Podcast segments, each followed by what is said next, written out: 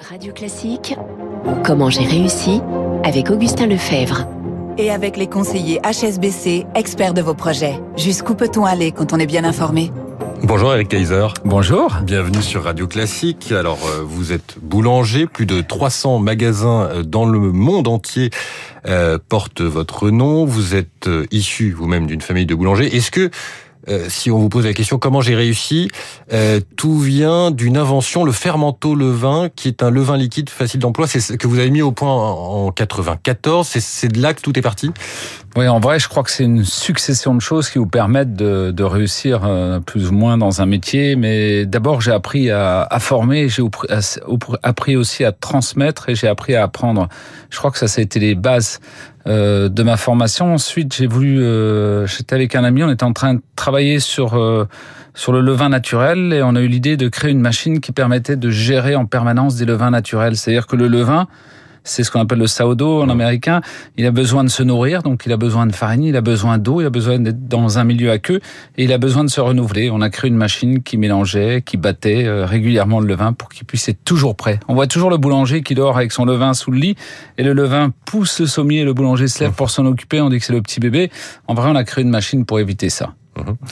Alors, euh, tout est parti d'une boutique, rue Monge, à Paris, en 1996. Je le disais, vous êtes euh, aujourd'hui dans 35 pays, euh, principalement en France euh, et, et, au Japon.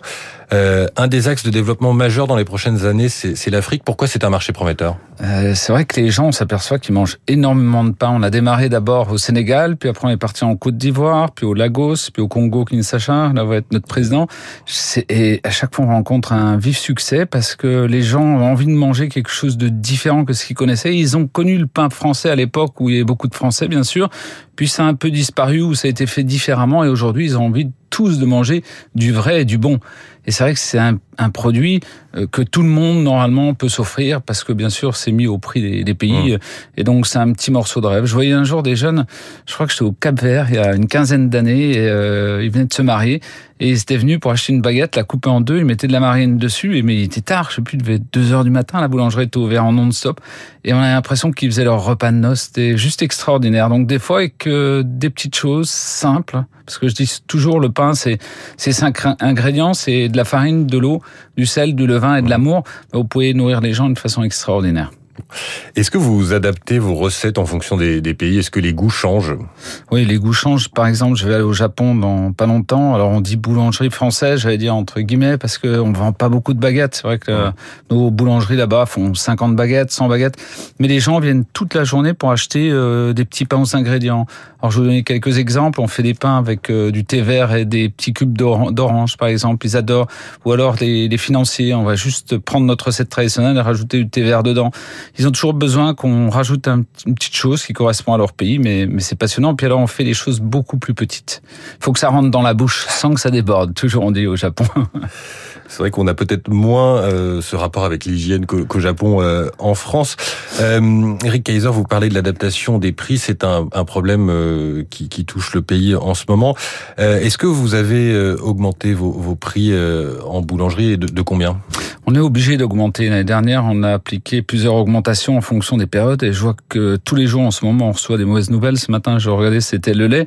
Mais alors, ça a été le blanc de poulet, ça a été, les, le, ça a été la farine, bien sûr, qui a presque triplé une période. Là, elle est au double de ce qu'elle valait il y a encore deux ans. Alors, on a d'un côté des hausses à cause de tout ce qui peut se passer, mais aussi à cause du market, parce que c'est vrai que le prix du blé, ben, il est géré euh, sur le market à Chicago et ça, c'est toujours compliqué. Enfin, en tout cas, toujours dommageable, parce qu'en France, on est autosuffisant en blé. Et aujourd'hui, c'est vrai que tout monte, mais notre plus gros sujet encore ces derniers jours, c'est bien sûr l'énergie, électricité, gaz, et mmh. ça monte beaucoup. Euh, quel marge vous avez justement pour augmenter ces prix, sachant que vous vendez euh, des, produits qui sont euh, qui font partie de la vie quotidienne des Français. La baguette, euh, un euro, seuil psychologique dépassé.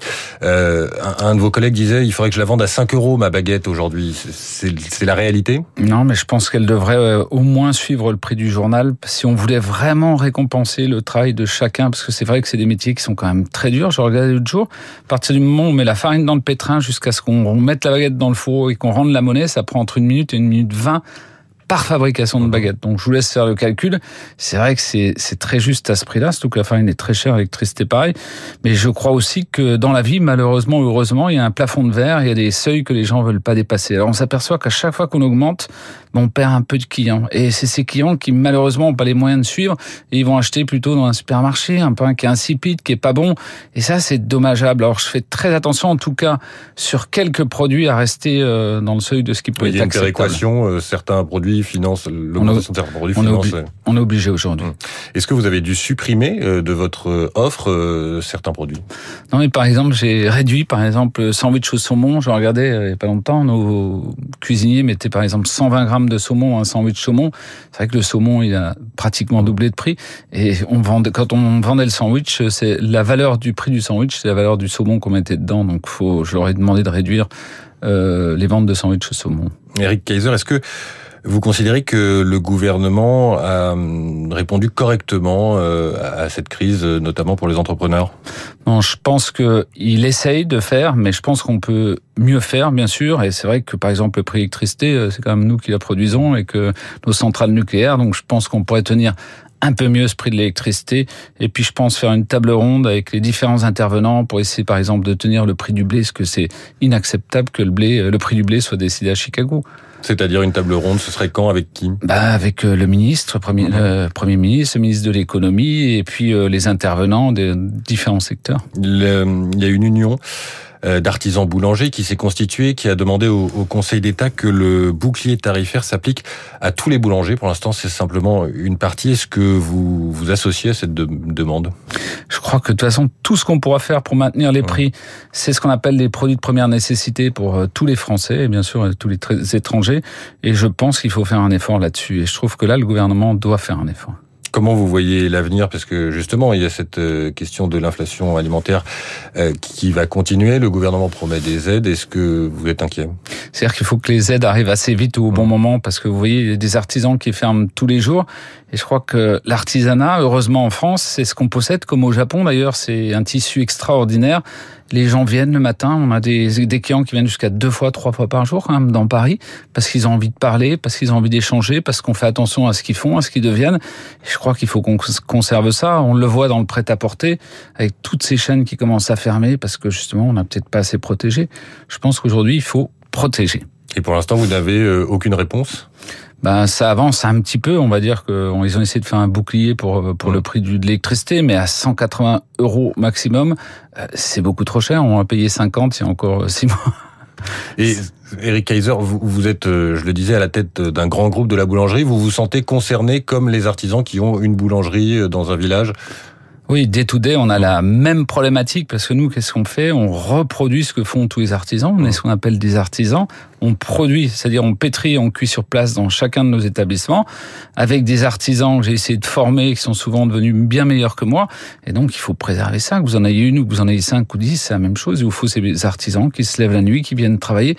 Travail de nuit, vous voyez, je vois vos yeux qui piquaient tout à l'heure à 6 heures, à 5 heures, à 4 heures du matin, ça veut dire que vous levez une heure plus tôt, c'est dur et je pense qu'il faut qu'on récompense les gens qui se lèvent tôt. Écoutez, je ne peux être, euh, je peux être que d'accord. Merci, Eric Kaiser, d'être venu sur Radio Classique euh, ce matin. Bonne journée. Il est 6h46. Dans un instant, le journal de l'économie.